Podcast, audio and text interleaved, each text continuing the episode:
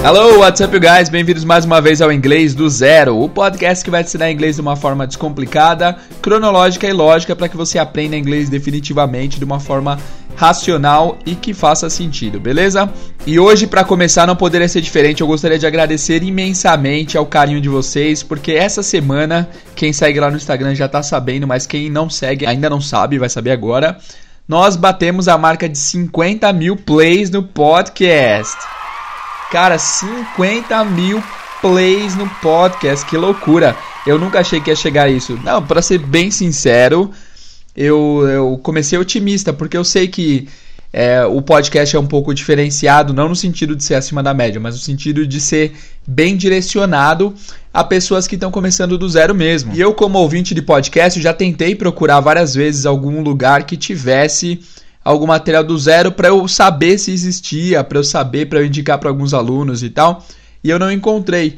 E é por isso que eu decidi fazer o podcast para ajudar pessoas que estão começando do zero absoluto. Porque há uma regra que não é muito clara e que não é dita, mas que existe, que hoje em dia todo mundo que estuda inglês parece que o pessoal parece que a sociedade, parece que as instituições de ensino já exigem que você saiba alguma coisa. Eu acho isso uma loucura, eu não concordo com isso de jeito nenhum. Se você quer aprender inglês, nós temos que levar em conta e levar em consideração que possivelmente você está aprendendo do zero, não é mesmo? E se você está aprendendo do zero, eu não posso exigir que você saiba nada ao começar a te ensinar. E é por isso que eu comecei o podcast para ensinar do zero absoluto. Aqui a gente já explicou até o que era verbo, por exemplo, uma coisa bem básica do português mas que eu sei que várias pessoas não sabem, porque eu, eu já trabalho há anos nisso e eu consigo ver a dificuldade dos alunos. Eu próprio não tinha muito conhecimento da gramática do português, sobre o que é advérbio, substantivo, pronome e tal. Eu comecei a dominar essas coisas mesmo depois que eu estudei inglês, porque eu estudei isso na escola pública anos atrás e nem lembrava.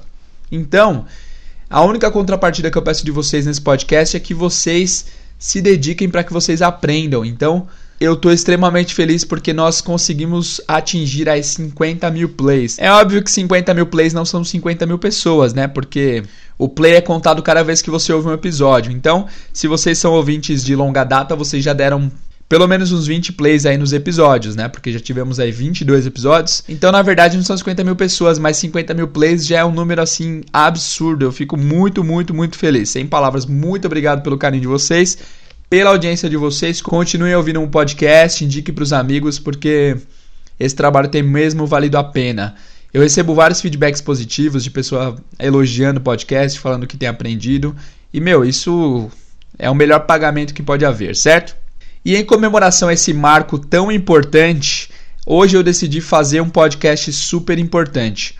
Eu diria que esse podcast é o mais importante que vocês vão ouvir aqui uh, no podcast, aqui na história do podcast.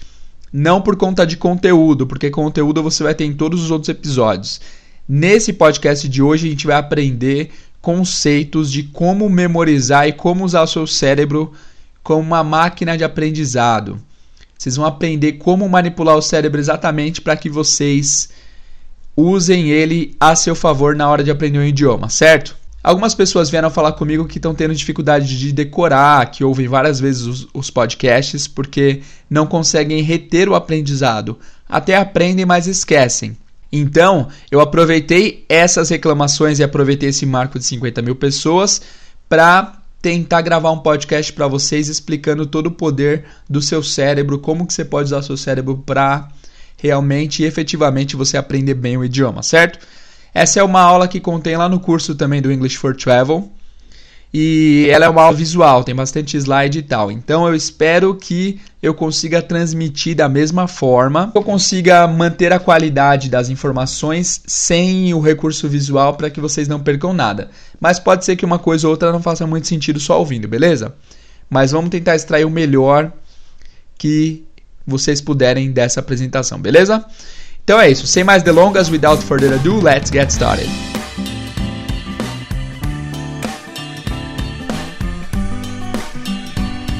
Pessoal, então vamos lá. Prepara aí o ouvido, prepara um papel, uma caneta se for o caso e prepara a mente, presta muita atenção. Tenta escutar esse podcast realmente prestando atenção no que está sendo dito, porque teremos informações valiosas aqui, beleza? Vamos lá. Então, o que, que você vai aprender aqui nesse podcast de hoje? Você vai ver os principais conceitos de aprendizagem do idioma, você vai ver como o seu cérebro funciona, você vai ver macetes para manipular o seu cérebro, técnicas aplicadas à memória, você vai ver as mentiras que te contam em relação a aprendizados e você também vai ver as melhores dicas para aprender algo efetivamente. Então, são esses seis tópicos aí que serão abordados no episódio de hoje. Eu espero que esse episódio não fique muito longo, mas eu já digo por aqui, é, antes de começar, que se passar de meia hora eu vou dividir em dois, tá? Então, se passar de meia hora, essa vai ser a parte 1. Mas não saberemos, vamos ver, espero que dê tempo. Let's go, guys, vamos começar. Então, como vocês sabem, não vai haver nenhum conteúdo de inglês hoje, vai, ter, vai ser tudo relacionado a como usar o seu cérebro pro aprendizado. A primeira coisa que eu quero abordar aqui são conceitos de aprendizado, tá? E aqui eu separei algumas perguntas que as pessoas sempre me fazem em relação ao aprendizado de idioma, que fazem para mim, para professores de inglês e de idiomas em geral. Primeiro eu quero saber de vocês, é fácil aprender um novo idioma? É óbvio que eu não vou conseguir ouvir isso, né? A resposta de vocês, mas o que, que vocês acham? Respondam para si mesmo. É fácil aprender um idioma? Seja sincero. Pode ser sincero, cara. A gente tá. Nós já somos amigos, estamos nessa jornada faz tempo já. Então me responde com sinceridade: é fácil? Cara, a resposta é que não. Não é fácil aprender um novo idioma. Por mais que digam o contrário. Um dia eu vou. Um dia que eu acordar bravo, eu já tô, já tô esperando. Um dia que eu acordar mal-humorado, eu vou começar a gravar como aprender inglês em três meses e vou falar tudo que eu tenho guardado em relação a isso. Eu acho um absurdo alguém que te venha dar um curso, alguém que tente te convencer de que é possível aprender inglês em três meses. Mano, é um absurdo, é um mau caratismo assim, sem medidas. E um dia que eu acordar bem mal-humorado, eu vou gravar esse podcast para que ele fique bem pancada mesmo para vocês entenderem o que, que eu acho a respeito disso, beleza? Mas basicamente o que eu acho é que não é possível, é impossível. E eu não acho, eu tenho certeza que é impossível aprender um idioma em três meses, tá? Eu acho que é possível você chegar à fluência em três meses se você já tem uma boa base do idioma. Dá pra gente fazer um, um plano de estudo assim bem focado, direcionado para que você saia do patamar intermediário para você ir para a fluência em si. Mas do zero é impossível aprender inglês em três meses. Se você está no básico também é impossível. Então, não é possível. Olha os dados que eu peguei aqui. De acordo com a Global Language, é uma instituição que estuda idiomas, em 2009 a língua inglesa atingiu a marca de um milhão de palavras. Olha isso, um milhão de palavras. No dicionário Aurélio Brasileiro, a gente tem 430 mil palavras. E palavras novas são inventadas todos os dias, né? Então pensa comigo. Você aí que é falante fluente de português há mó tempo, é, você sabe que tem várias palavras que a gente usa e que não são abordadas em dicionário. Eu, por exemplo, eu moro em São Paulo eu falo bastante gíria. Aqui no podcast eu tento me conter um pouco, mas eu falo gíria o tempo todo. E as palavras que eu uso, a maioria, grande parte delas não estão em dicionário. Eu falo mano, eu falo demorou. Demorou. Se você for ver a, a origem etimológica de demorou, aliás, deixa eu procurar aqui. Então, ó, de acordo com o dicionário, estou aqui no site Dicio, dicio.com.br.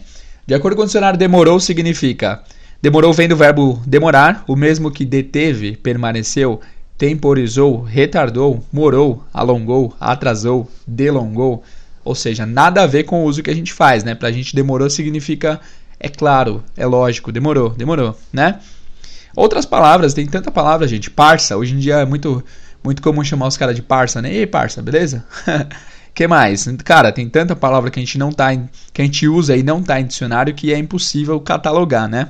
Então, para vocês verem, tem 400 mil palavras do português no dicionário e várias palavras não estão catalogadas. Então você imagina como que é fácil aprender um idioma que tem tanta palavra assim, não é mesmo? E no inglês tem um milhão de palavras, de acordo com a Global Language, mas, já, mas é conhecido, quem é estudioso da língua sabe que até hoje não foi possível contabilizar de forma realmente efetiva e assertiva o número de palavras que há em inglês, porque há várias variações. É, existe um tema no inglês que chama phrasal verb. Phrasal verb é quando você junta um verbo e uma preposição, e a junção desse verbo com preposição dá um outro significado. Então, digamos que vamos pegar a, o verbo give. Give significa dar em inglês. E up é uma preposição que significa acima. Só que esse up aparece em várias situações e sempre que ele aparece ele muda o sentido do verbo. Então, give, dar, up, cima. Quando você junta give e up, give up, significa desistir. Oh, mas o que, que tem a ver? Give não é dar? E up é cima? O que, que tem a ver se desistir? Bom, não tem a ver. Aí é que tá. Não tem nada a ver ser desistir, mas é desistir. Então, essas junções de palavras que há no inglês faz com que o número de palavras aumente em inglês e realmente não é possível você aprender tanto conceito assim em tão pouco tempo, certo? Então, minha resposta final é: não é fácil aprender um novo idioma, por mais que digam ao contrário. E quem diz ao contrário é porque está estudando faz tempo e aprendeu. Ninguém aprende rápido e de maneira fácil, né? Vamos lá.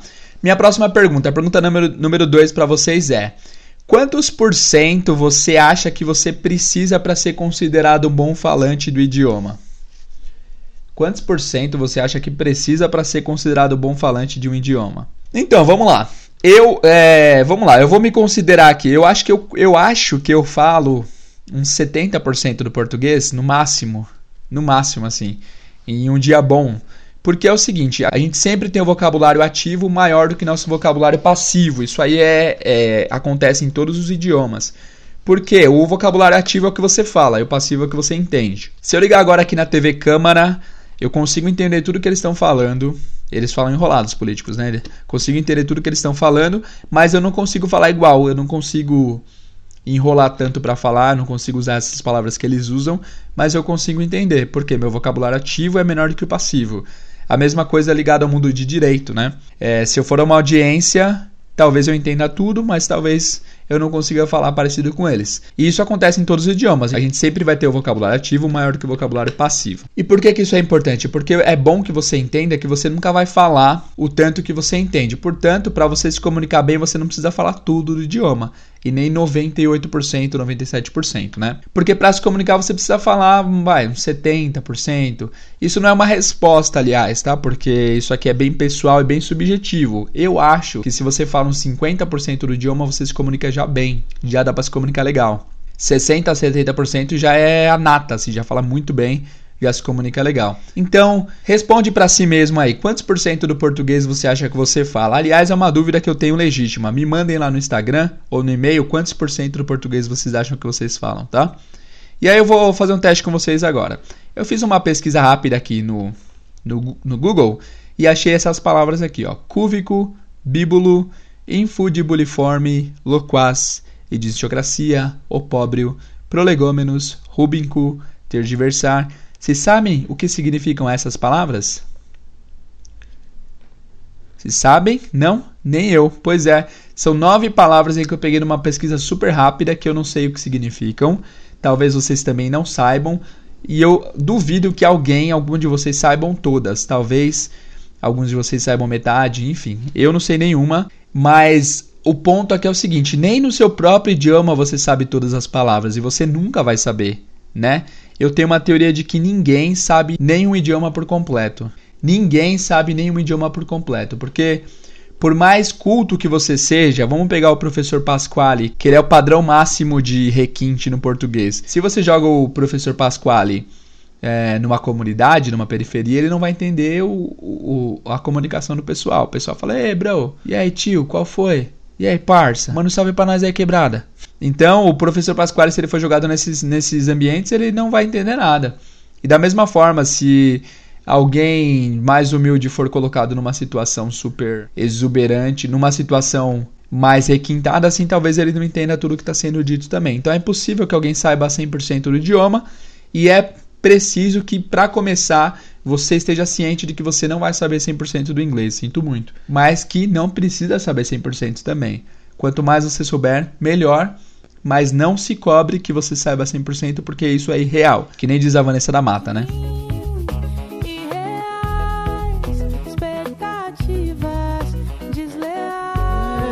Bom, vamos lá. Então, em todo esse tempo de experiência que eu tenho sendo professor e sendo aluno de inglês, eu, é, eu sei alguns conceitos que as pessoas consideram que é essencial para que você aprenda o idioma. Isso aí é bom. Todo, todos nós temos umas respostas internas, né? E se eu perguntar para você, o que, que você acha que faz a pessoa ser um, ser um bom aprendiz do idioma? O que, que faz a pessoa efetivamente aprender? E eu separei algumas respostas aqui que as pessoas me dão, já me deram e eu já vi por aí, e eu vou tentar desmistificar essas respostas uma a uma, tá? E a primeira coisa que me dizem é que para você aprender inglês você precisa necessariamente morar fora, que você tem que morar fora para que você aprenda. E o que eu tenho a dizer a esse respeito é que não, você não precisa morar fora para aprender. É totalmente possível que você aprenda aqui mesmo do Brasil, se for o seu caso. Se você estiver aqui no Brasil, é totalmente possível que você aprenda sem sair do Brasil. É só você ter consciência, você ter um bom plano de estudo, você ter consistência no seu aprendizado. Vocês lembram daqueles três Cs que a gente falou lá no episódio 12, que era os três Cs para o aprendizado do idioma? Aqueles três Cs eu fiz lá no improviso, enquanto eu estava viajando e tal. E eu achei bem legal o conceito, eu acabei aprimorando para 6 Cs do aprendizado. Se você quiser saber, eu fiz um vídeo no YouTube, eu vou deixar linkado aqui, eu explicando esses 6 Cs do aprendizado de inglês. Mas ó, se você tiver contato, critério, constância, coragem, culhão, clareza, consciência do porquê você está aprendendo, é possível demais você aprender sem sair do Brasil.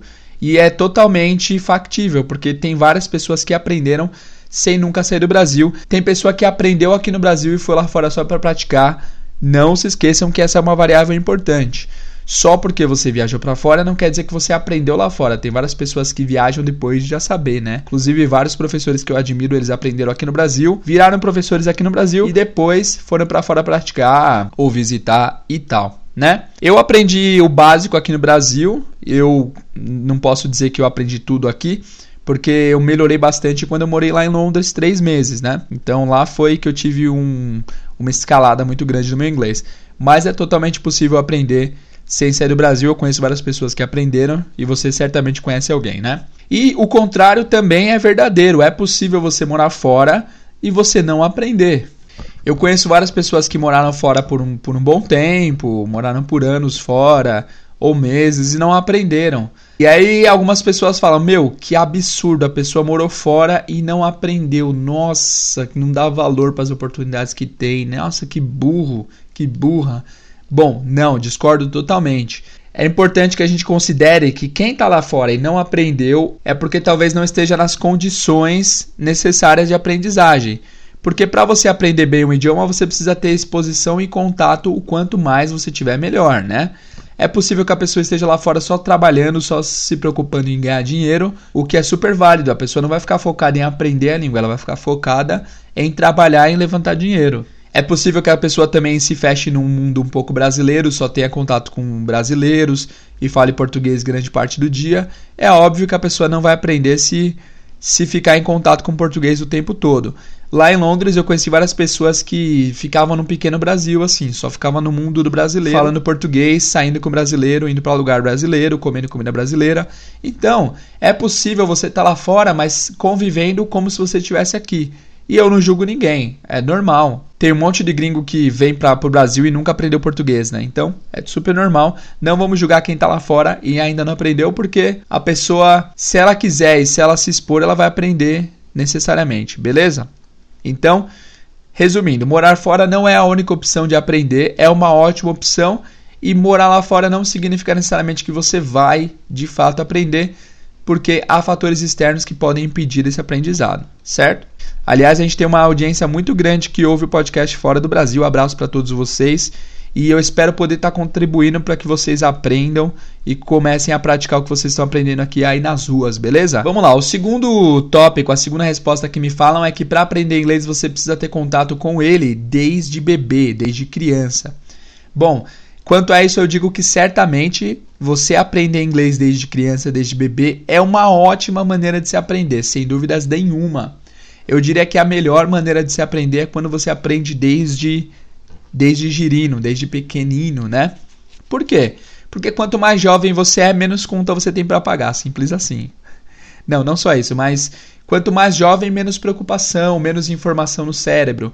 Quando você é bebê, cara, você é basicamente uma folha em branco. Alguns psicólogos que acham essa teoria perigosa, falar que a pessoa é uma folha em branco porque ela é um humano que já nasceu com o cérebro feito e tal. mas eu digo que é uma folha em branco no sentido, no sentido de que não está poluído, de que é uma mente livre de pré-julgamentos e preconceitos e pré-saberes, porque a pessoa ainda não aprendeu nada, né? Então, para aprender um idioma quando criança é muito fácil, é só a criança só absorve conhecimento. Então, ela vai ter inputs do idioma, vai ouvir o idioma o tempo todo.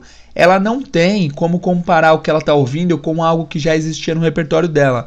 Isso faz toda a diferença. Se a criança sempre ouve que que mesa é table, table, table, para ela não vai ter uma comparação na cabeça dela para ela equiparar a table. Para ela, a table vai ser sempre table, ponto final.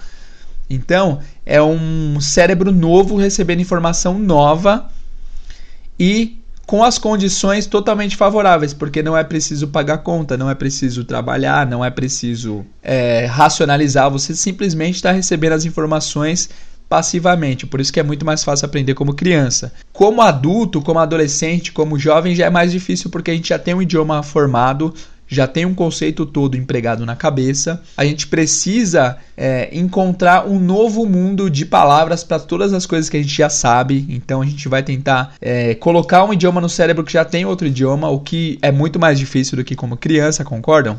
E outra coisa, o adulto, cara, a gente sabe que a gente tem muito problema externo. De repente você está ouvindo esse podcast agora e está pensando, putz, tenho que pagar a conta de luz, nossa, tenho que abastecer o carro, tenho que fazer revisão, tenho que pagar IPVA, IPTU, tenho o boleto não sei da onde para vencer, tenho que pegar meu filho na escola.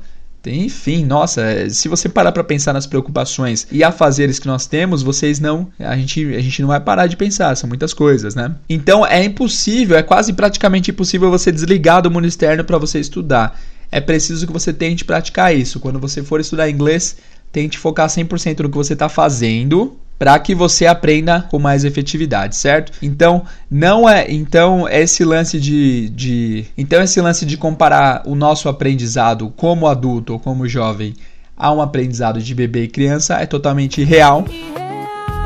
Porque a gente não tem o mesmo universo. A criança tem o universo dela e nós temos o nosso que é muito mais complexo, OK? Terceira coisa que alguns falam, não são todos, mas alguns falam que falar idiomas tem a ver com inteligência. Nossa, para falar idioma, para falar inglês tem que ser inteligente. Quando você vê alguém falando inglês, você fala: "Nossa, que pessoa inteligente, nossa, fala inglês bem", né? Isso é com certeza totalmente irreal, totalmente desnecessário, não tem nada a ver.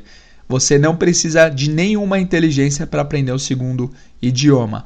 É óbvio que quando eu ouço falar que o fulano fala quatro idiomas, eu falo, putz, que cara inteligente, hein, mano? Sempre que alguém é poliglota, alguém que fala vários idiomas, a pessoa faz questão de jogar na sua cara, né? Quando, quando ela te conhece. Ah, tudo bem, meu nome é Fulano, eu falo três línguas, quatro línguas. Tá bom, ninguém perguntou. Enfim, isso é um parâmetro, querendo ou não, que a sociedade qualifica como a pessoa sendo inteligente. Mas na verdade, não, pessoal. É, o que define um aprendizado de idioma é contato e ponto final. Essa é a palavra-chave. Quanto mais contato, mais aprendizado. A gente já falou sobre isso lá no episódio 12 dos 3 Cs, né? O que diferencia alguém que aprende de alguém que não aprende é o contato. Quanto mais contato você tiver com o idioma, mais você vai aprender. E outro fator também é a urgência. Se você precisar falar o idioma, se você não tiver outro meio de se comunicar, você vai aprender em pouquíssimo tempo. Para matar esse assunto, eu vou dar duas razões do porquê não é preciso ter inteligência para falar idioma. Pensa na pessoa mais lerdinha que você conhece aí. A gente sempre tem um amigo que é um pouquinho mais lento de raciocínio e tal. Essa pessoa aí pode ser a pessoa mais. Pode ser a pessoa que menos estudou que você conhece. Essa pessoa fala português fluentemente, muito bem. Mesmo que cometa erros gramaticais, a pessoa fala bem, a pessoa sabe se comunicar, entende tudo. Então, não é questão de neurônio, é questão de contato. E também, se você mudar para um lugar no qual ninguém fala a sua língua, você necessariamente vai aprender outro idioma. Certo? Então, falar idiomas não tem a ver com inteligência. Outra coisa que sempre falam que para aprender o idioma você precisa ter paciência, dedicação e tempo para estudar. O que, que vocês acham disso? Com certeza. Esse daí, essas três palavras aí, esses três conceitos são os principais para aprendizagem. É você ter paciência, dedicação e também ter tempo para você conseguir estudar, né? Eu vou ler isso aqui de acordo com o que está escrito no slide. Estes sim podem ser considerados grandes aliados no aprendizado do idioma. Ter uma boa disciplina e dedicação vai fazer você progredir em todos os aspectos que você quer melhorar da sua vida, e isso inclui o aprendizado de idiomas. Se você não tem muito tempo, mas aplicar dedicação no tempo que você tem e tiver paciência para alcançar os resultados, isso te fará progredir mais do que você imagina. Quando a gente lê, fica meio quadrado, né? Mas vocês entenderam, né? Se você tiver paciência para estudar e você estudar com dedicação, mesmo que você não tenha tempo, mas se você aplicar dedicação e paciência no tempo que você tem, é totalmente possível você aprender muito bem um idioma, ok? Agora a gente vai passar para a parte 2 da aula, que é que são sete dicas para potencializar o seu cérebro e eu vou pôr a vinheta aqui só para dividir isso daí. Aqui você verá sete dicas pessoais pessoais do professor Jader, do Teacher Jay, e também aplicadas pelos maiores nomes do aprendizado de idioma atualmente, ok? São poliglotas incríveis. Aqui no slide tem a foto de todos eles, mas tem o Richard Simcott, o Moses McCormick, Gabriel Silva, que é brasileiro, inclusive fala muitos idiomas, o Steve Kaufman, que é um dos maiores poliglotas do universo, a Liria Mankova, o Luca Lampiero também, um italiano que fala muito idioma. Eu já assisti assim centenas de vídeos desses pessoais de todos os poliglotas. Eu sempre gostei muito de idiomas. Eu tento aprender idiomas, eu não falo muito bem outros idiomas além de português e inglês, mas eu consigo entender um pouco de italiano, já fiz um, já fiz um curso rápido de italiano. Eu entendo um pouco de francês, pouco mesmo, mas eu entendo. E eu adoro idiomas, eu só não estudo mais por falta de tempo mesmo e vergonha na cara. Mas eu sempre gostei muito de poliglota, eu acho incrível a maneira como o pessoal se dedica para aprender. E essas dicas que eu vou dar aqui, as sete dicas agora, todos os poliglotas que eu mencionei aqui aplicam. E eu tento aplicar também para aprender outro idioma. Então, meu, se uma coisa, presta atenção, isso aqui é matemática simples. Se os melhores do ramo fazem, por que, que você não faria? Né? Se a pessoa já fez tantas vezes e deu certo em tantos idiomas, por que, que você não tentaria, não é mesmo? É totalmente lógico você tentar essas sete dicas. Se você tiver um papel e uma caneta, anota aí que serão dicas valiosas. Vamos lá. Dica número 1: um, ter o maior contato possível com o idioma. E isso aqui, de novo, vale para quem está no Brasil, para quem está fora do Brasil. Ter o maior contato possível com o idioma. Aqui tem uma conta que é a seguinte: Ó, presta atenção. Por que, que, é tão mais fácil aprender um idioma quando se muda de país? Por quê? O que, que vocês acham? Por que, que é mais fácil aprender quando você está em outro país? Bom, a minha resposta é porque você tem mais contato, né? Porque você tem mais contato direto com o idioma e porque você consegue ver a língua na vida real em ação, né? Agora, presta atenção nessa conta aqui. Isso aqui vai ser direcionado inteiramente aos brasileiros, tá? A quem está aqui no Brasil tentando aprender inglês. Geralmente, quando a gente faz intercâmbio, a gente tem 16 horas de contato com o idioma. Prestem atenção nessa conta, hein? Nós temos 16 horas de contato direto com o idioma. Eu estou contando 16 horas tirando as 8 horas que a gente, tirando as 8 horas que as pessoas dormem, que geralmente as pessoas dormem e nem são todas as pessoas assim que dormem 8 horas. Eu durmo sempre de 4 a 5 horas. Então, no mínimo, você vai ter 16 horas de contato com o idioma todos os dias. Por semana, essa conta dá 112 horas. Em uma semana, 7 dias, você vai ter 112 horas de contato com o idioma. Em um mês, serão 448 horas de contato direto com o idioma. E em seis meses, no intercâmbio de seis meses, que é um intercâmbio padrão, que as pessoas geralmente ficam seis meses, pode ser que você fique menos, pode ser que você fique mais. Mas em um intercâmbio de seis meses, as pessoas têm 2.688 horas de contato com o idioma. 2.688 horas de contato com o idioma. É muito contato, né? Agora vamos fazer a mesma conta sem sair do Brasil.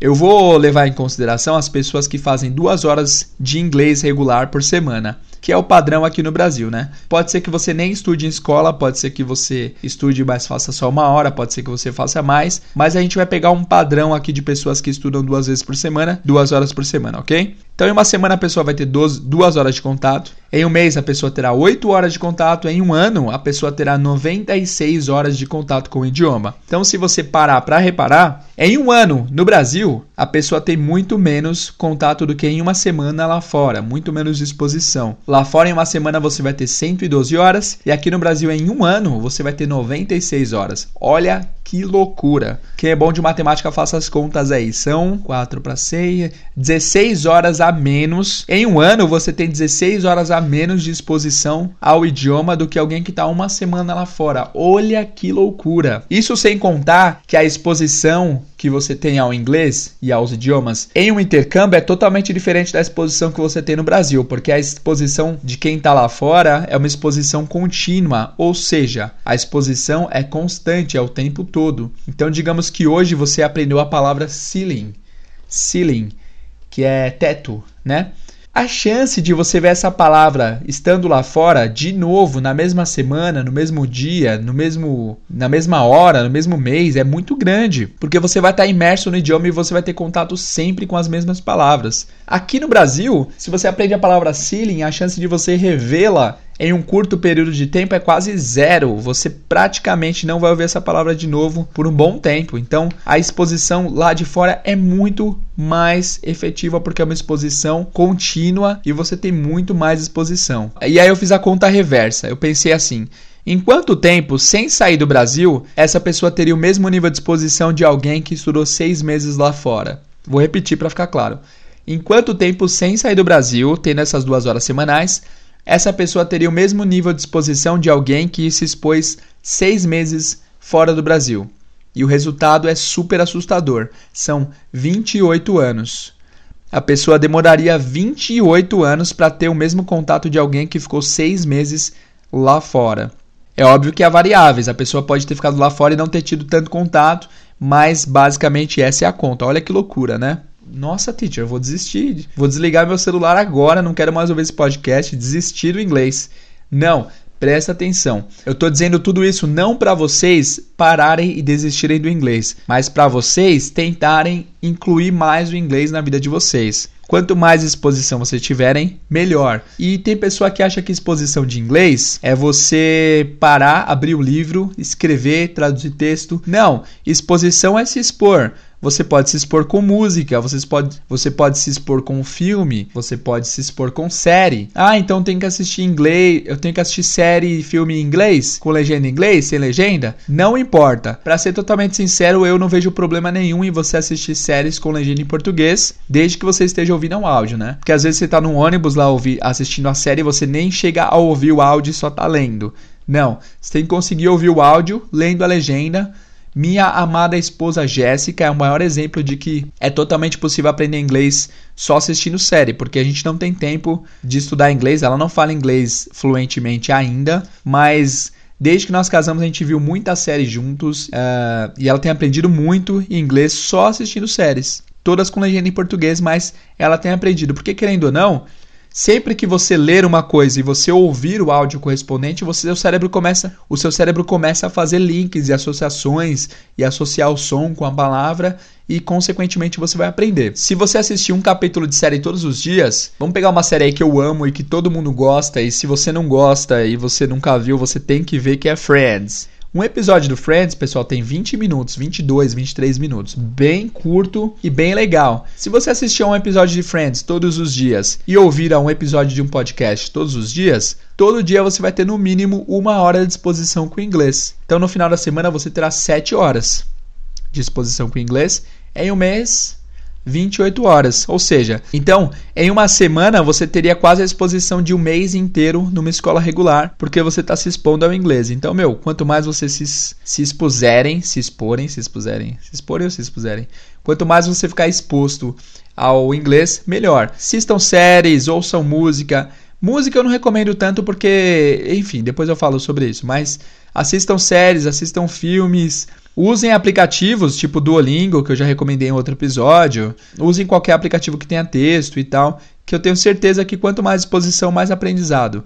É possível que você crie no seu na sua realidade um universo que você tenha exposição e contato direto com a língua mesmo sem sair aqui do nosso querido Brasil, certo?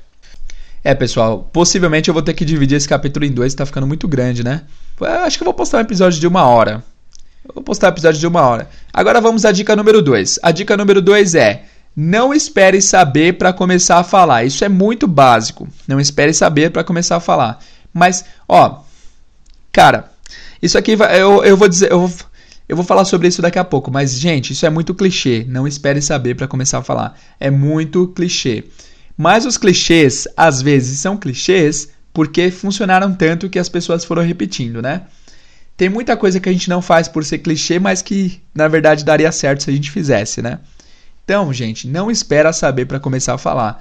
Quanto mais você falar, mais você vai aprender. E isso é muito lógico. A ação ativa de você falar te faz efetivamente melhorar. Isso é básico. É, você que já fala um pouco de inglês, você que já tentou se comunicar, vocês sabem que quando vocês falam alguma coisa e a pessoa entende, dá uma emoção na gente. Tipo, meu, eu falei a coisa e a pessoa entendeu. Que loucura! Isso te dá uma motivação muito grande para que você continue o aprendizado e continue falando, certo?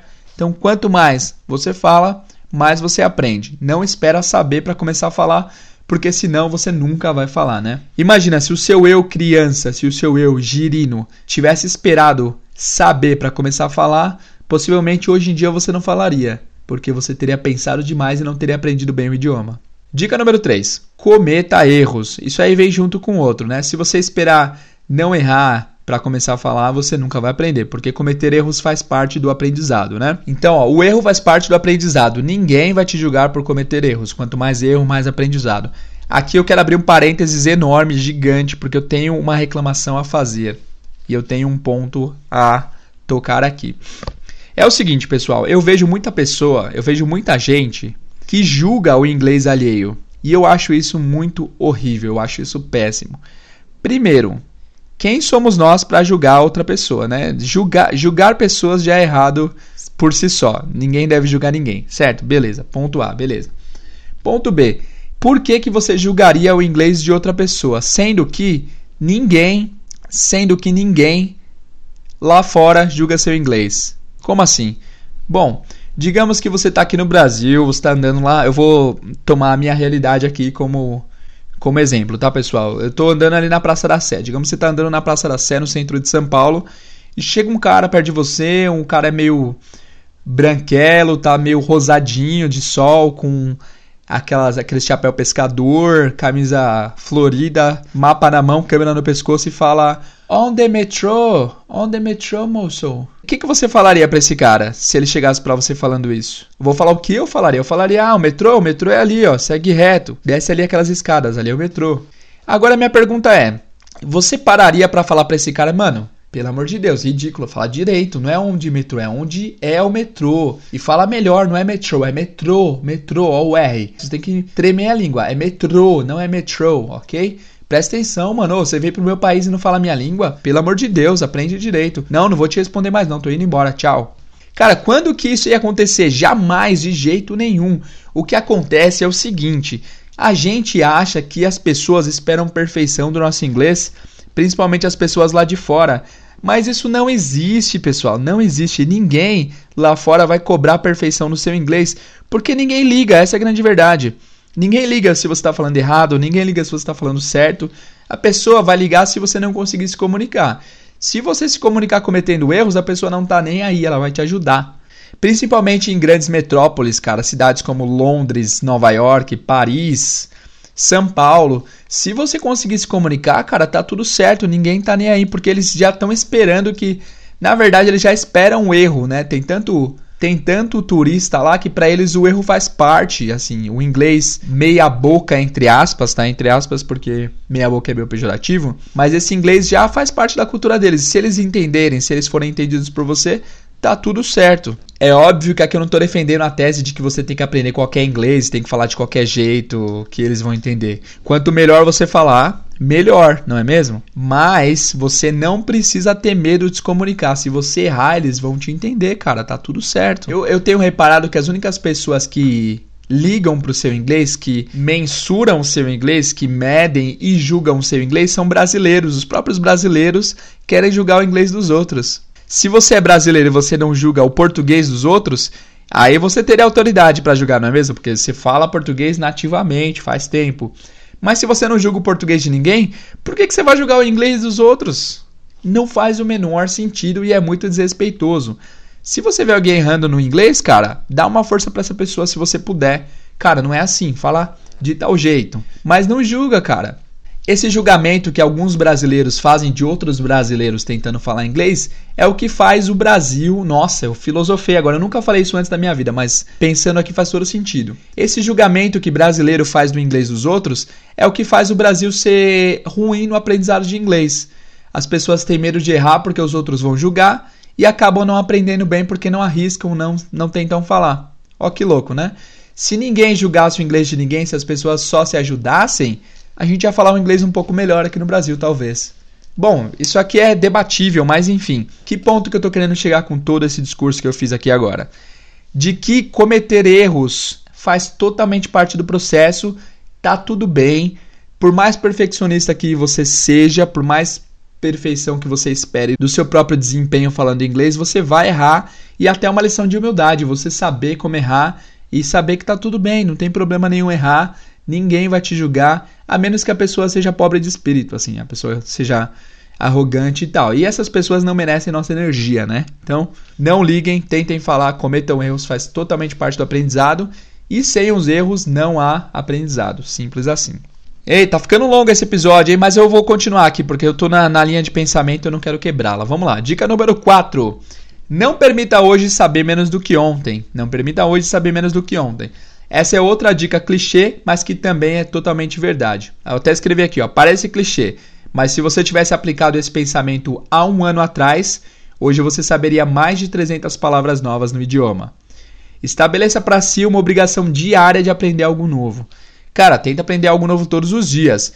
Se hoje você aprender uma palavra que seja, você vai estar tá mais perto de falar inglês do que ontem, porque você aprendeu uma coisa a mais. Quanto mais, mais. Simples, né? Mais, mais. Positivo e positivo dá positivo. Quanto mais você souber, menos você vai não saber. Faz sentido isso? Por mais inútil que seja a palavra, se você aprendê-la, você está um passo mais perto de falar inglês, certo? Ah, mas é, isso parece fácil, mas se eu decorar sete palavras numa semana, quem me garante que eu vou decorar elas mesmo e vou aprender? Pode ser que eu esqueça elas. Pode ser sim, mas daqui a pouco a gente vai falar sobre memorização e como você guardar informações, tá? Vamos lá. Agora, a dica número 5 é: fale consigo mesmo em inglês e narre a sua própria vida. Essa é uma dica que todo mundo que fala bem outros idiomas aplica e eles sempre dão essa dica e meu, essa dica quando eu vi a primeira vez, quando eu vi pela primeira vez, eu fiquei encantado porque, cara, imagina que todo mundo fala para você, imagina que você tá com sobrepeso, que é meu caso. Abrindo o coração aqui. Imagina que você tá com sobrepeso. E aí todo mundo continua, todo mundo insiste em dizer, olha, você precisa fazer exercícios e comer comida saudável se você quiser emagrecer. Você precisa fazer exercícios e comer comida saudável para emagrecer. Muito simples, né? Super simples. Comida saudável, mais exercícios, igual a bem-estar, igual a saúde boa, igual a não sobrepeso, certo? Uma conta bem simples. Uma coisa que deve ser dita é que nem tudo que é simples é fácil, né? Porque tem coisa que é bem simples, mas não é fácil, tipo emagrecer. Emagrecer é simples, é só você exercitar-se e comer bem que você emagrece. Mas não é fácil. Se fosse fácil, todo mundo faria, né? É super simples, mas não é fácil. E esse exemplo aqui é a mesma coisa, é super simples. Fale consigo mesmo em inglês, mas não é fácil. Não é fácil porque vai exigir que você tenha um autodomínio absurdo, que você consiga realmente sobrepor a sua zona de conforto, sobrepor uh, o, é, o seu conforto mesmo. Você precisa sobrepor a sua vontade de parar, porque é simples, mas não é fácil, certo? Então, a primeira vez que eu ouvi isso, pareceu muito simples, mas eu tentei começar a aplicar, porque é preciso que você aplique. Se eu tivesse aplicado as dicas de comer saudável e de exercitar, hoje eu não estaria com sobrepeso, né? E você, meu amado ouvinte que também tem sobrepeso, tamo junto aí. Vamos tentar aplicar essas dicas aí. Mas então, eu tentei aplicar isso daqui e isso fez uma mudança absurda no meu inglês. Então, consegui chegar já em Londres conversando de boa, de boa mesmo. Tanto que na entrevista que eu fiz lá com o diretor da escola, que você tem para nivelar e tal, eu consegui conversar com ele tranquilo, cometendo muito erro, of course, muito erro, lógico, porque porque eu estava há pouco tempo estudando inglês e mas eu consegui me virar de boa, consegui falar no aeroporto e tal, porque eu comecei a aplicar isso, cara. Imagina que você acordou, você acordou hoje, digamos que você acordou 6 horas da manhã. Olha, olha, olha o tanto de situação que você tem para falar inglês. Nossa, acordei, são 6 da manhã, que legal. Nossa, eu queria ficar dormindo mais 5 minutos. Será que eu posso ficar dormindo mais 5 minutos? Será que não vai atrapalhar meu dia? Acho que não. Mas eu tenho que levantar, né? Tenho que tomar café. Tenho que fazer café, passar manteiga no pão, lavar o rosto, escovar os dentes, tomar banho, me trocar. Olha, gente, faz o quê? 30 segundos que você acordou e nessa linha de pensamento de 30 segundos você pensou muita coisa, muito vocabulário. Você há de concordar comigo que esses 30 segundos já exigiram muito vocabulário de você, né? E se você soubesse falar tudo isso que eu falei agora em inglês, você já estaria num level muito bom do inglês, concordam? Então imagina que você tentasse fazer isso o tempo todo. É óbvio que é o seguinte, quanto menor o seu conhecimento em inglês, mais difícil essa prática vai ser. Porque toda hora que você parar para tentar falar, você vai ver que faltam palavras. Mas é aí que a mágica acontece. O melhor disso, o melhor desse exercício é que você consegue saber aonde te falta repertório. E como a gente tem uma vida rotineira, independente de onde você esteja e o que você faz, a gente sempre tem uma rotina, né? A gente faz as mesmas coisas sempre. Mesmo que na segunda você faça uma coisa, na terça outra, na quarta outra. Enfim, na outra semana talvez você faça a mesma coisa que fez na segunda passada. Então, por menos rotina que você tenha, você tem uma rotina. E você tentando saber, tipo assim, ah, hoje faltou 10 palavras para eu saber como dizer tal frase. Você vai lá nesse dia, você aprende as 10 palavras, decora essas 10 palavras, e quando você se deparar com essa mesma situação de novo, você pelo menos já vai ter visto como falar isso. Mesmo que você não lembre das 10 palavras, você já vai, você já vai ter visto e já vai estar mais familiarizado. Aí você pode rever até que você eventualmente aprenda. Então amanhã, quando você acordar e quiser dizer toda aquela rotina de novo, ah, preciso levantar, será que eu posso? Será que eu posso levantar agora? Preciso tomar café, tomar banho, enfim, enfim, enfim. Você já vai ter visto isso em inglês antes, o que vai facilitar para você como dizer essas coisas numa situação futura. Então, pensar em inglês é muito poderoso. Eu tenho até um caso. Uma vez eu estava saindo de uma aula, eu já era professor faz tempo, tipo há não, menos de um ano, eu já era professor há menos de um ano, mas eu estava saindo de uma aula e eu decidi sair pensando em inglês. Isso, aliás, tem que ser uma decisão racional. E eu decidi assim, eu vou sair falando inglês hoje, eu vou sair pensando em inglês. Eu estava passando pela rua e pensei, nossa, que dia bonito, ensolarado. Olha que carro legal. Nossa, o pessoal tá dando risada ali de alguma coisa engraçada.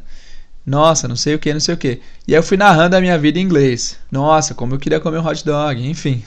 aí eu fui narrando minha vida em inglês. E aí chegou numa, num, num determinado ponto lá, eu vi um carro, aí eu falei, nossa, que carro legal, bonita, cor bonita e tal.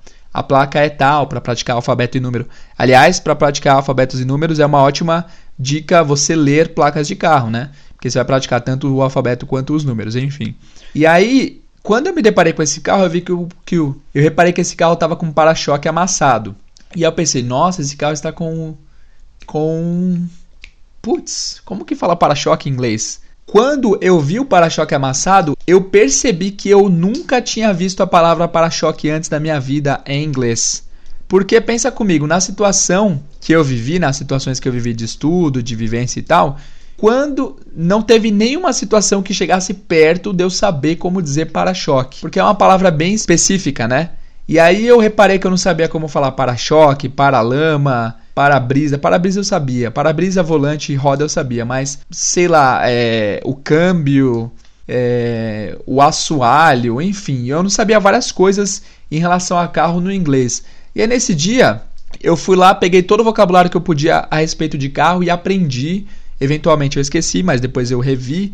Enfim, acabei aprendendo como dizer todas essas coisas em inglês. Mas o meu ponto é o seguinte: se eu não tivesse pensando em inglês, quando que eu ia descobrir que eu não sabia como dizer para-choque? É um pensamento meio complexo, mas pensa comigo. Se eu não tivesse pensando em inglês, quando que eu ia chegar à conclusão de que eu não sabia como dizer para-choque? Talvez eu só ia descobrir que eu não sabia isso quando eu tivesse que usar essa palavra, e aí seria tarde demais, né?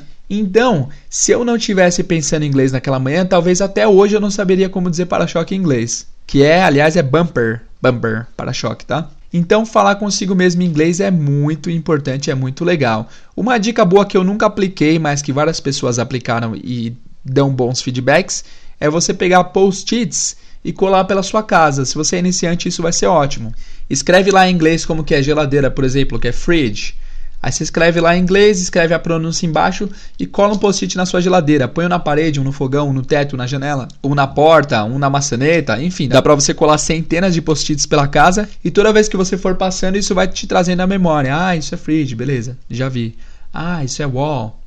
Enfim, os post-its vão trazer, vão trazer vocabulários à memória e vão fazer você praticar sempre o inglês e, consequentemente, pensar em inglês, certo? Ainda estamos na dica 5, Jesus. Vamos lá. Agora vamos para a dica número 6.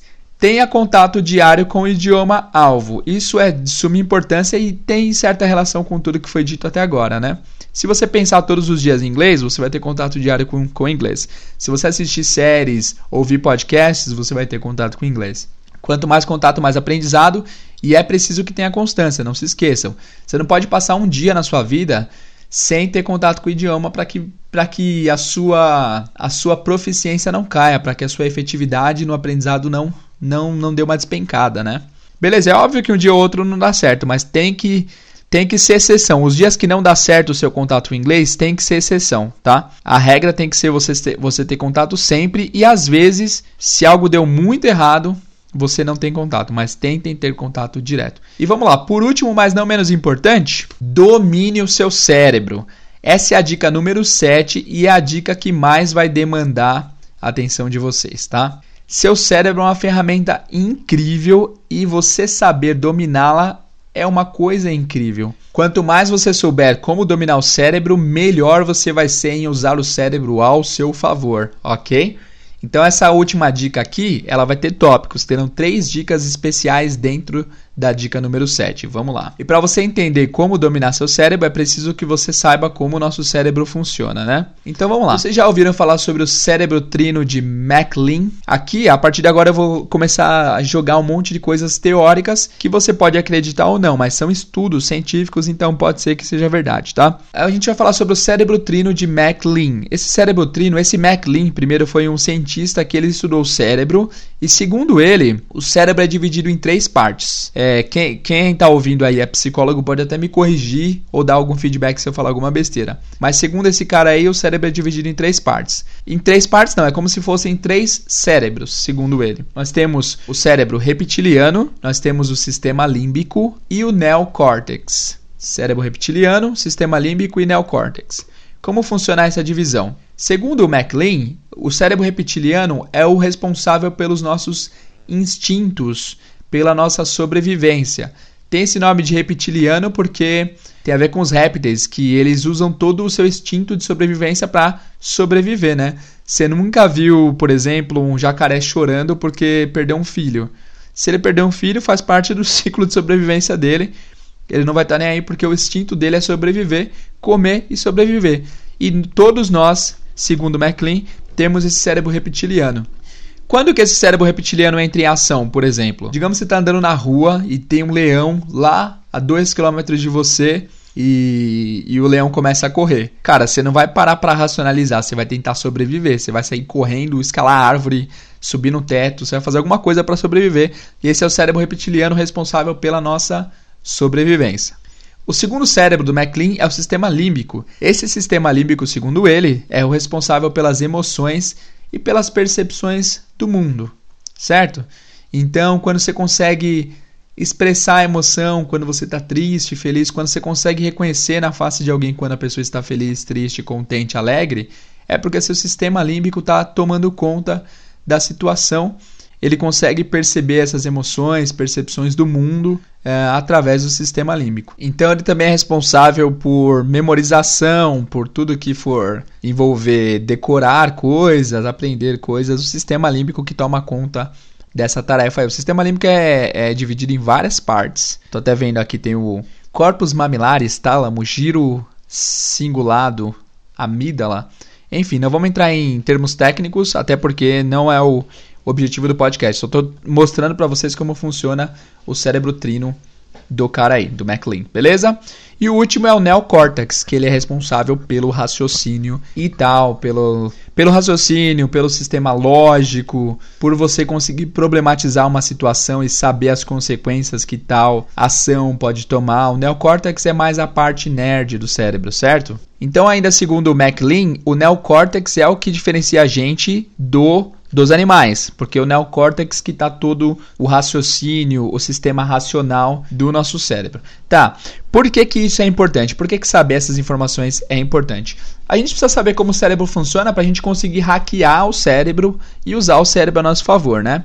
Eu sempre digo isso, mas eu sempre vou dizer que é o seguinte: o nosso cérebro, por ter essas três partes diferentes, ele às vezes tende a economizar energia. Bom, enfim, nosso cérebro sempre vota a favor de economizar energia. Esse é o sistema, esse é o sistema reptiliano que tem que economizar energia para que você tenha energia caso alguma coisa ruim aconteça. Então, de, de novo, aquele caso, você precisa ter energia no seu cérebro para que quando apareça um leão você tenha condições físicas e mentais de conseguir escapar desse encontro aí. Quando se trata do aprendizado de inglês, é, ou de outras coisas em geral, a gente precisa saber que nosso cérebro não está a favor da gente para que a gente decore tanta coisa assim. Então, digamos que tem uma lista de 100 palavras Se você tentar decorar essa lista, seu cérebro vai ser totalmente contra. Se ele pudesse falar, ele falaria: Mano, para, tá gastando muita energia. Chega, velho. Não, não, não, não. Deixa eu de boa aqui, mano. Vai que você precisa de mim. Vai que aparece um leão. E aí? Para de me gastar, cara. Me deixa de boa. Então, seu cérebro diria isso porque ele não quer. Ele não quer gastar energia com coisa desnecessária. Então, quando você aprende uma informação nova, a primeira coisa que seu cérebro vai fazer é querer descartar isso, porque ele vai considerar que isso é uma memória de curto prazo. Tipo, cara, o, a gente sabe que o João não vai usar essa informação, então não vamos nem gastar energia tentando decorar. É por isso que às vezes nossa memória não funciona a nosso favor, porque nosso cérebro está querendo economizar energia e toda vez que você aprender alguma coisa nova, ele não vai se preocupar em guardar, porque ele sabe que isso demandará a energia dele e que você talvez nem precise dessa informação. Para que você decore alguma coisa, então, seu cérebro precisa que você trabalhe ele nesse sentido. Você precisa revisar o que você viu, você precisa ver de várias, de várias formas diferentes, você precisa chocar o seu cérebro para que ele entenda que isso é informação importante. Quando eu digo chocar o seu cérebro, é, é a melhor maneira de você conseguir fazer com que ele trabalhe ao seu, ao seu proveito. Por exemplo, digamos que você chegou no evento e lá tem 30 pessoas. No meio dessas pessoas você conhece lá Diego, Lucas, João, Uh, Jennifer. Ah, Jennifer vocês lembrariam porque tá bem famosa hoje em dia, mas Jéssica, Bianca, Beatriz, Enzo, Valentina, todos os nomes bem comuns e populares de hoje em dia. E lá no meio tem o tal de Etevaldo Malta. Eu pergunto a vocês, que nome dentre todos esses você lembraria depois de alguns meses ou dias? Com certeza era o Etevaldo Malta. Por quê? Seu cérebro ficou tão chocado com a quebra do padrão que ele vai decorar esse nome por mais difícil que ele seja. Ele é muito mais, é muito mais difícil o Etevaldo Malta do que Diego. Mas a chance de você decorar o Etevaldo Malta é muito maior porque seu cérebro saiu do estado de sono, digamos assim. Ele saiu do piloto automático e foi obrigado a trabalhar porque você deu uma assustada nele. Tipo, nossa, Etevaldo Malta? Que estranho, né, velho? Esse é só um exemplo básico de como você pode usar seu cérebro para trabalhar ao seu favor. Quanto mais choque você causar nele, quanto mais você fizer ele sair do estado, uh, digamos assim, piloto automático, melhor para que você consiga usar todo o potencial dele, né? E agora a gente vai falar sobre isso. A gente vai falar em como vencer as limitações impostas pelo seu cérebro. As limitações são essas: seu cérebro quer economizar energia, então ele vai tentar não decorar e vai tentar não guardar informações desnecessárias. Como que a gente pode vencer isso então? Vamos lá. Você para isso em três passos. O primeiro passo é a repetição espaçada.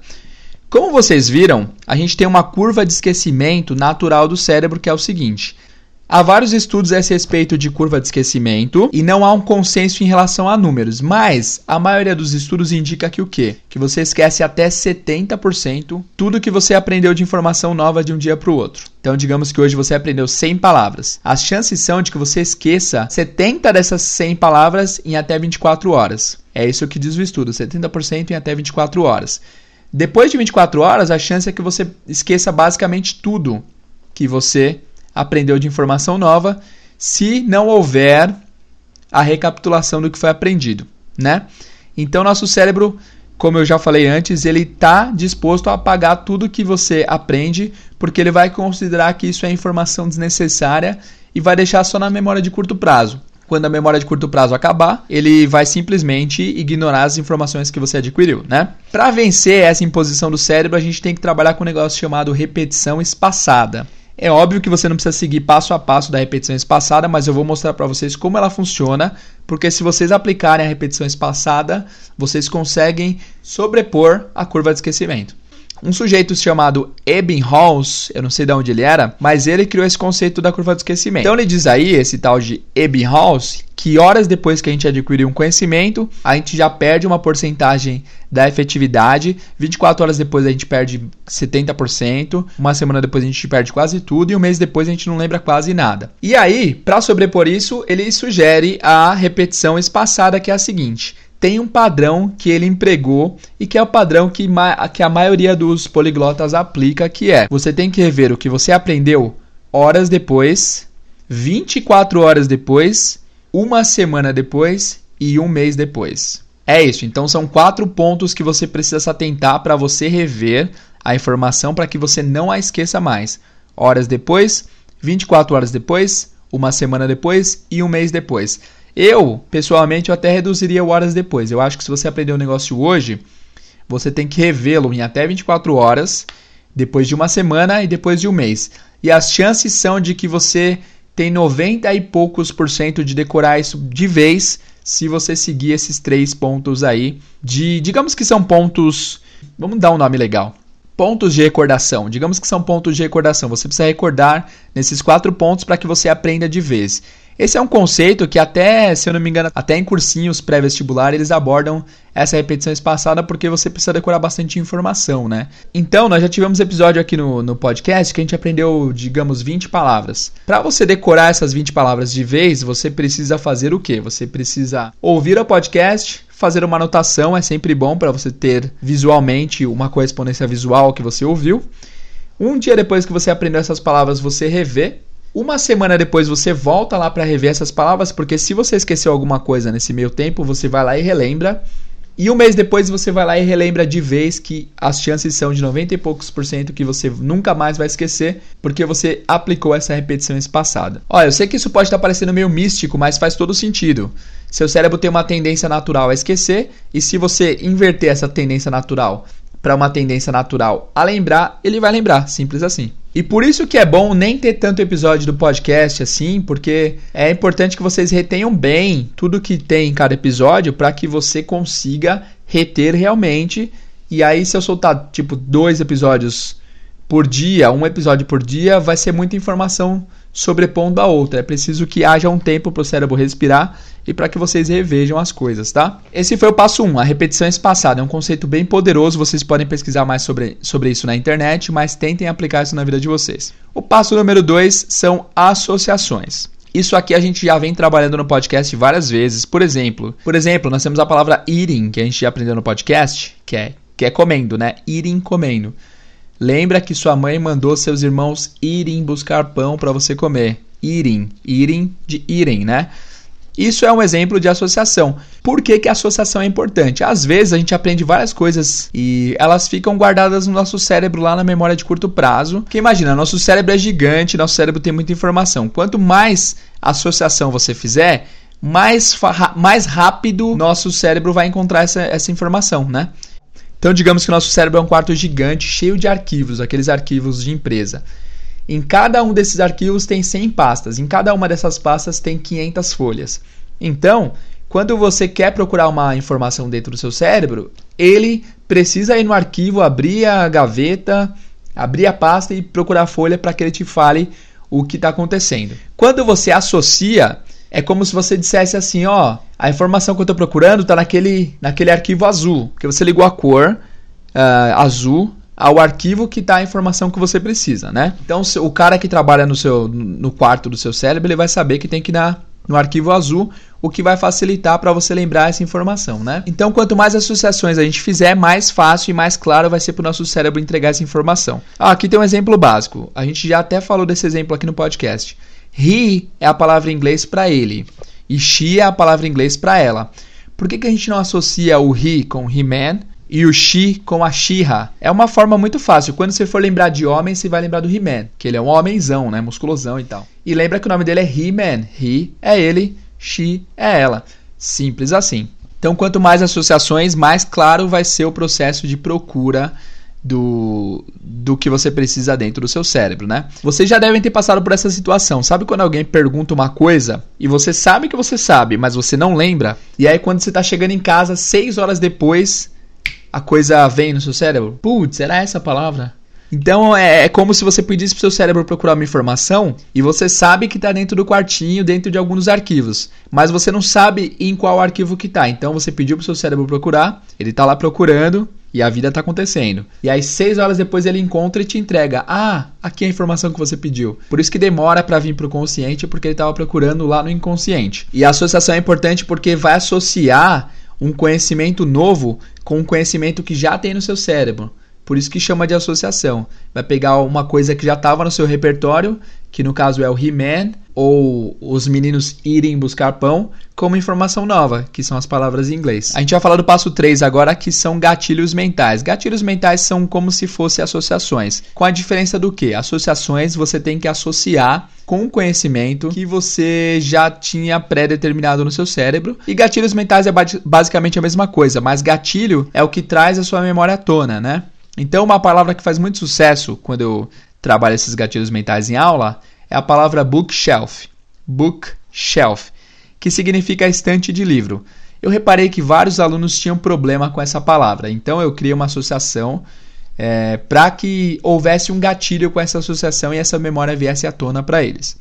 A associação é: imagina que você está lendo um livro, um book, que você pegou da estante no posto Shell. Para que isso funcione, pessoal, vocês têm que imaginar vividamente. Estou pegando um livro da estante no posto Shell. Bookshelf. Bookshelf. Livro no posto Shell, bookshelf.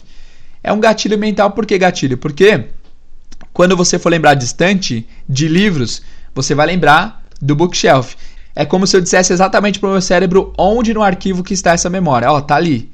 Ele já vai lá direto e já te traz a memória rápido porque houve um gatilho.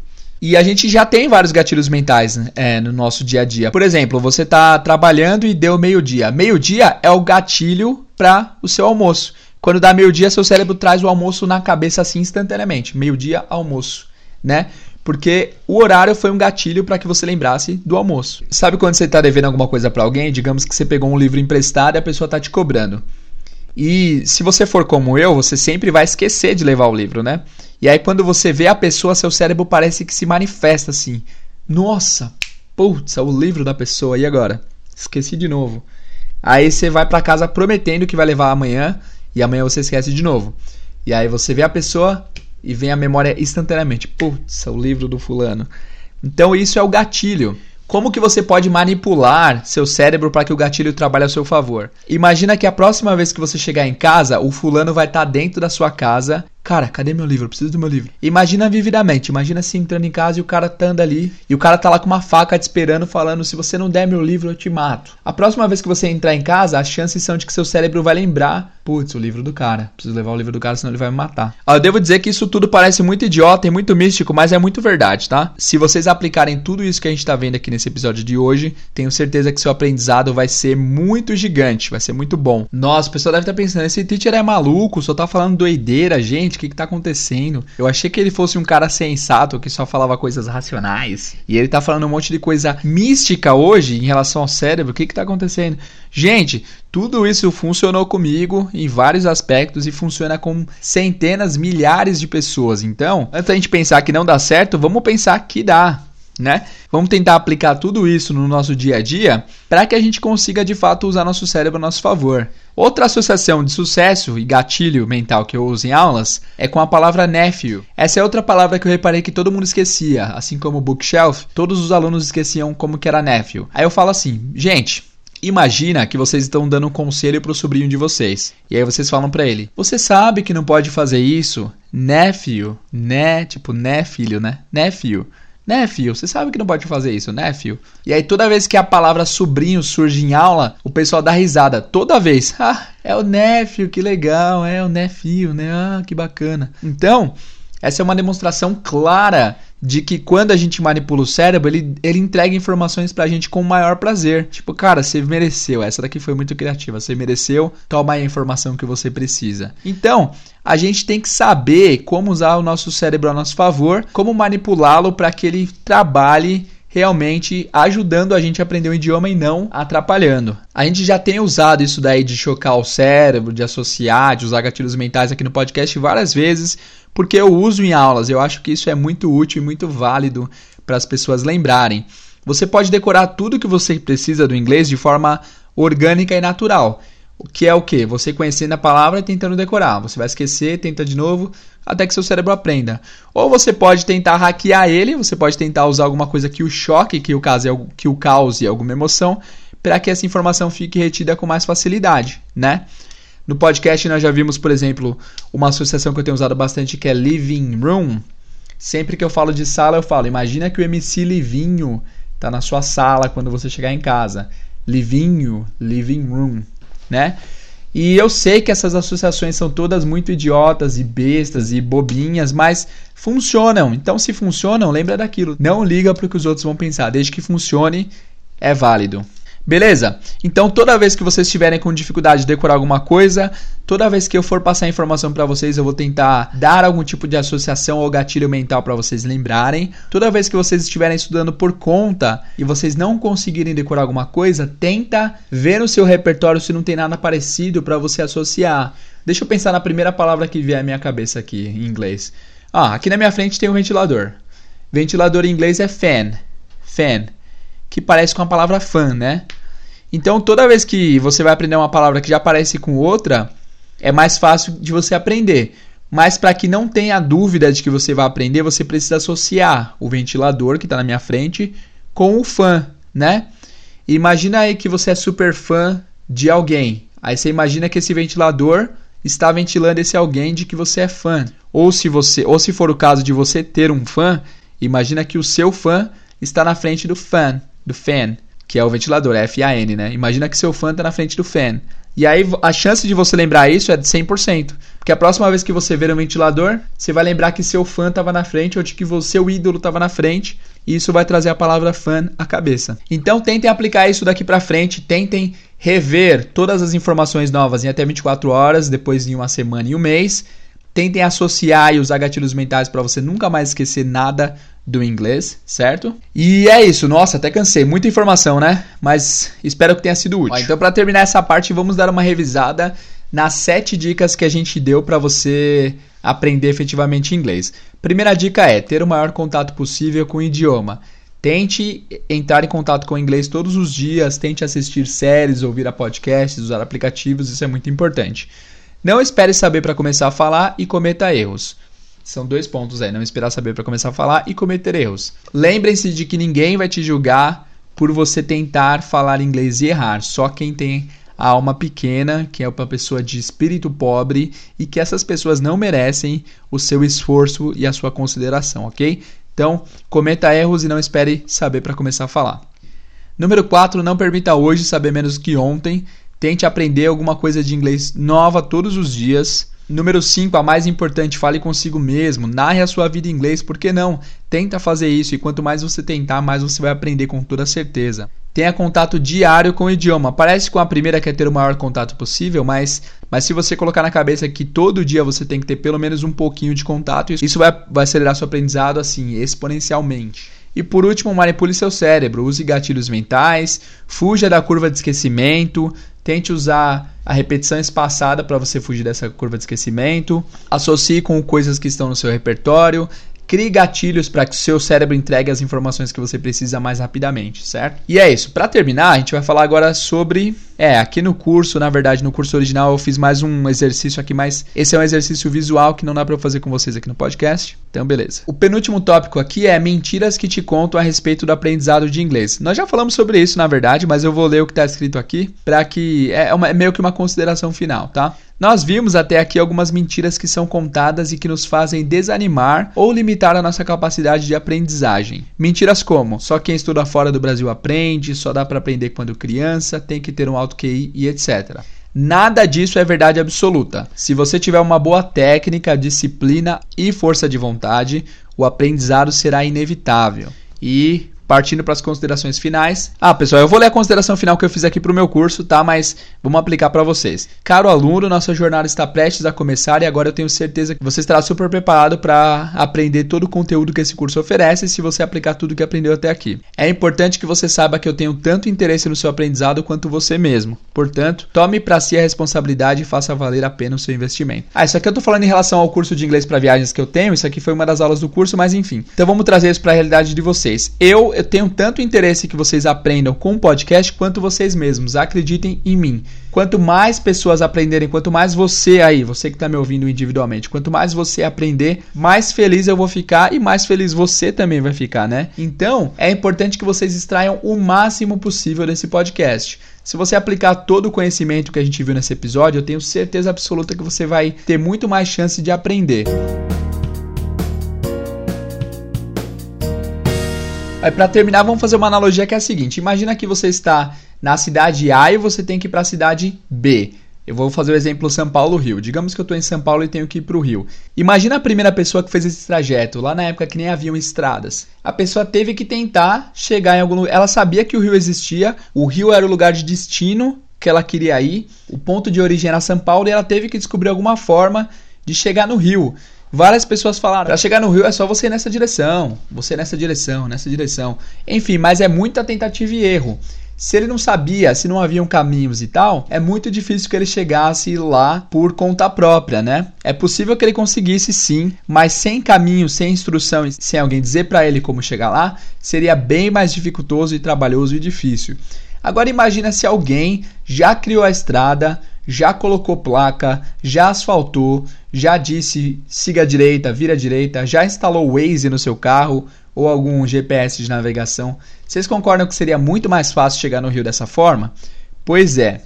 Quando se trata de aprendizado, as pessoas vão muito selvagem, assim, vão muito cruas, começam a aprender sem manual, sem instrução nenhuma, começam a ver materiais inúmeros, coisas inúmeras, e fica meio que como um cego em tiroteio, assim, sem saber a direção de onde ir. Se seu objetivo é aprender, se seu objetivo é chegar no rio, e se você sabe que tem um caminho que já foi percorrido por várias pessoas que conseguiram chegar no rio, é muito mais fácil você ir por esse caminho do que tentar fazer seu próprio caminho, concorda?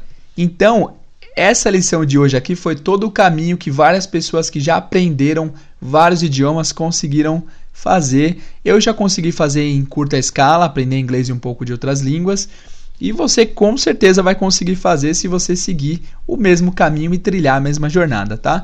Então espero conseguir levar vocês para o Rio. Quem não ouviu a analogia não vai entender nada dessa frase, mas eu espero fazer com que vocês aprendam inglês e eu espero que vocês sigam o caminho que eu indiquei, porque é uma maneira muito mais fácil de vocês conseguirem atingir esse objetivo. Beleza? É isso por hoje, pessoal. O episódio ficou super gigante. Eu sei que muitos de vocês nem vão ouvir, mas eu tenho certeza que se você ouviu até aqui, você consegue tirar boas lições desse episódio para aplicar no seu aprendizado, beleza? Muito obrigado por ouvir o podcast. Ah, hoje eu não vou nem falar nada para vocês mandarem e-mail pro inglês do zero.com ou seguir o Instagram inglês do zero podcast, porque eu tô cansado, já falei demais. Espero ver vocês no próximo episódio. Muito obrigado e see you guys!